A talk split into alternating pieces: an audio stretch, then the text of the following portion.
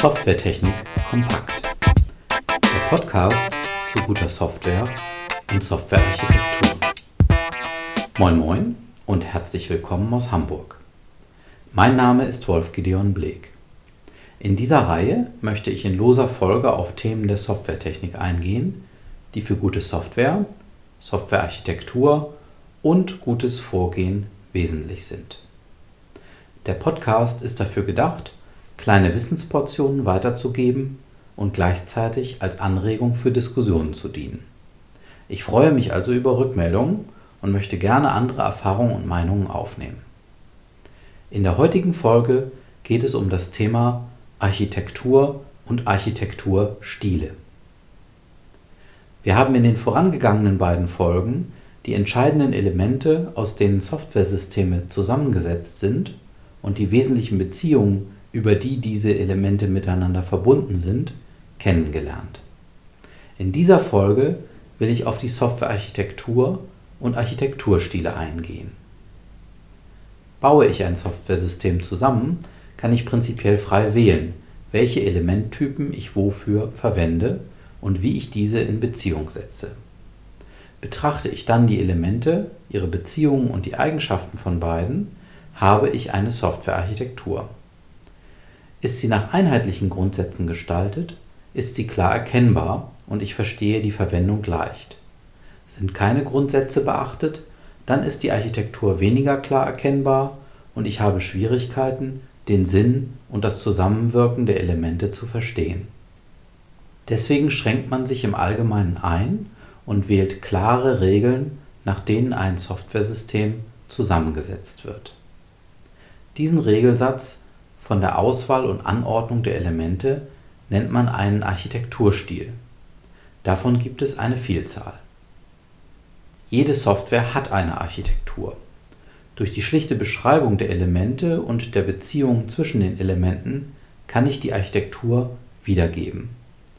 Aber erst wenn ich ein Konzept für die notwendigen Elemente und die erlaubten Beziehungen zwischen den Elementen habe, hilft mir die Architektur zum Verständnis einer Software. Dafür nehme ich üblicherweise eine Referenzarchitektur, das heißt ein Beispiel, auf das ich bei der Entwicklung meines konkreten Softwaresystems Bezug nehme.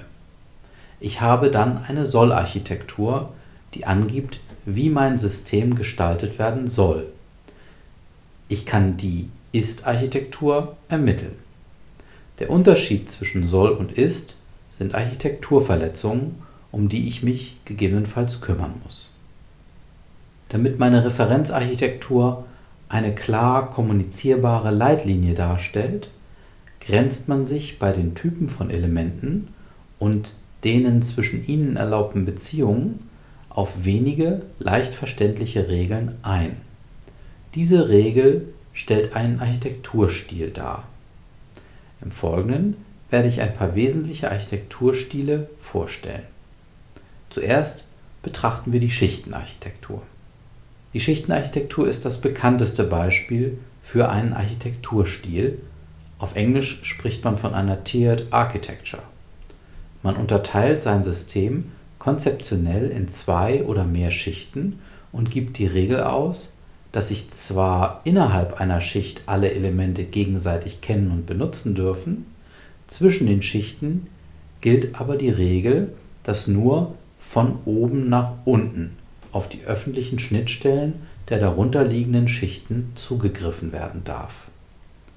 In der ganz strikten Definition darf sogar nur auf die direkt darunterliegende Schicht zugegriffen werden und nicht auf tiefer liegende.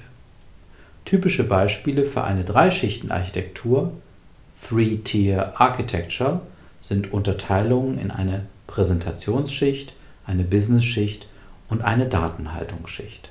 Die Schichtenarchitektur ist sehr beliebt, weil sie einfach zu konzipieren und zu kommunizieren ist.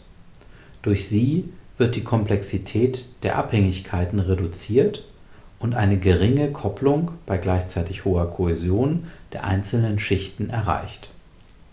Die Schichtenarchitektur eignet sich in der Form von drei oder vier Schichten für viele Projekte und wird zum Beispiel bei der Konzeption von Betriebssystemen oder kleinen Serveranwendungen verwendet. Für letztere ist die Schichtenarchitektur so beliebt, weil die Grenze zwischen zwei Schichten sehr gern als Bruchstelle für den Client genommen wird. Leider hat der Architekturstil einige Nachteile. Zuerst ist die strikte Ausprägung ich darf nur auf die direkt angrenzende Schicht zugreifen unpraktikabel.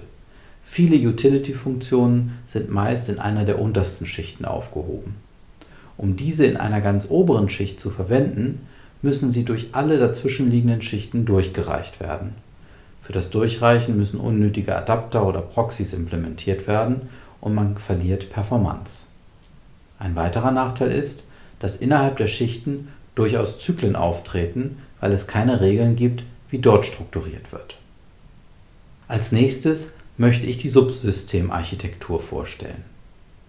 Bei einer Subsystemarchitektur habe ich einzelne unabhängige Subsysteme, über deren innere Gestaltung ich jeweils keine Aussage treffe. Ich fordere lediglich, dass jedes Subsystem eine klar definierte Schnittstelle nach außen anbietet. Nur über diese Schnittstelle greife ich auf das Subsystem zu.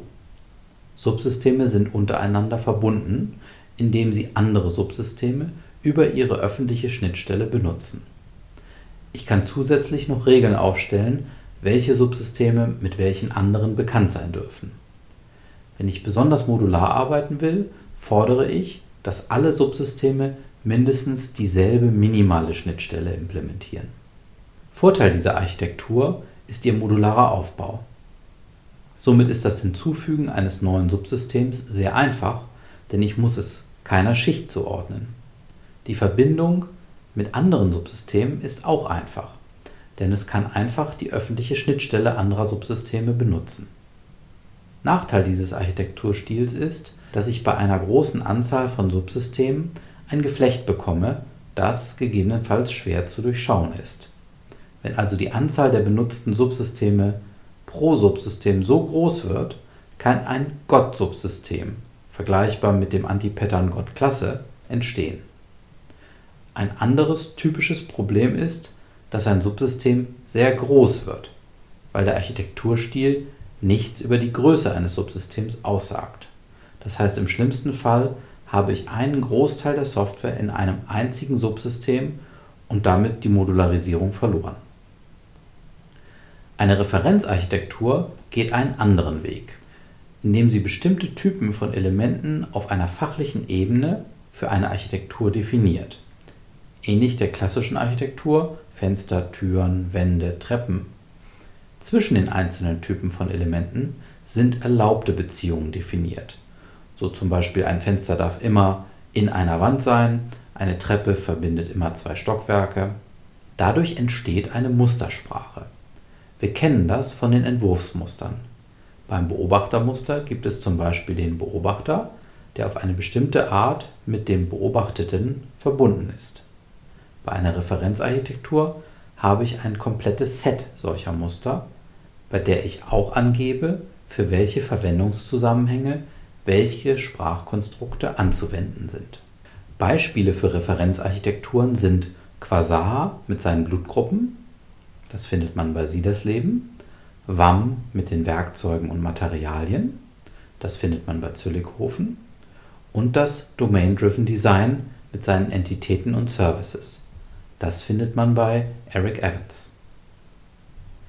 Vorteil der Referenzarchitekturen sind, dass sie stärker auf die Anwendungsdomäne eingehen, für die Software geschrieben werden soll. Sie liefern für wiederkehrende Designs vorgefertigte Muster mit denen ich mich in diesem Architekturstil ausdrücken kann. Gegenüber der Schichtenarchitektur und der Subsystemarchitektur haben sie eine größere Ausdrucksmächtigkeit. So legt WAM zum Beispiel fest, dass Werkzeuge und Services aktiv sind, Materialien aber passiv. Vergleichbare Beispiele gibt es für das Domain-Driven Design. Probleme von Referenzarchitekturen sind häufig dann anzutreffen, wenn es für einen bestimmten Bedarf keinen Elementtyp gibt oder wenn für wiederkehrende Aufgaben nur eine sehr umständliche Lösung vorhanden ist. Hier ist der Anwender gefordert, die Referenzarchitektur selbstständig zu erweitern und einen neuen Elementtyp bzw. neue Beziehungen zwischen Elementen zu definieren. In dieser Folge habe ich über Softwarearchitekturen gesprochen und die Unterscheidung von Soll- und Ist-Architektur eingeführt. Wir können auf dieser Grundlage über Abweichungen der aktuellen Architektur gegenüber der Blaupause sprechen. Mit Architekturstil oder Referenzarchitektur habe ich ein Konzept vorgestellt, das mir hilft, meine Softwaresysteme zu gliedern und die Gliederung mit anderen zu besprechen. Neben Architekturstilen, Schichtenarchitekturen und Subsystemarchitektur habe ich Referenzarchitekturen vorgestellt. Soweit zu diesem Thema. Ich hoffe, Ihnen hat der Beitrag Anregung gegeben und vielleicht haben Sie schon in naher Zukunft die Möglichkeit, etwas davon auszuprobieren oder umzusetzen. Dieser Podcast wurde nicht zuletzt möglich gemacht durch die Unterstützung meines Arbeitgebers, der Blue Karat AG. Nähere Informationen über Blue Karat finden Sie unter www.blukarat.de. Diesen Podcast erreichen Sie unter der Adresse www.wolfgideonbleek.de. Dort finden sich auch die anderen Folgen dieser Reihe. Außerdem sind dort Hinweise auf Quellen zu finden. Bis zum nächsten Mal, ihr und euer Wolf Gideon Bleek.